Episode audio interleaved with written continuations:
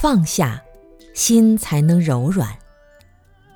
你要看到妄想背后的原因，妄想像一部电影的投影一样，你要看到电影的屏幕，这妄想在哪个地方演，它从哪里冒出来，在哪里？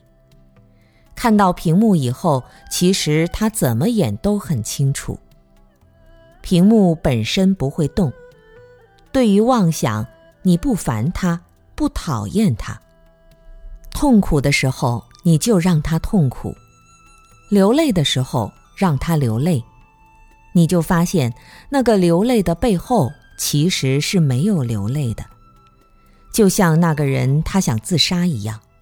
这个时候，他发现谁让他自杀？发现背后让他自杀的那个人，其实是什么痛苦都没有。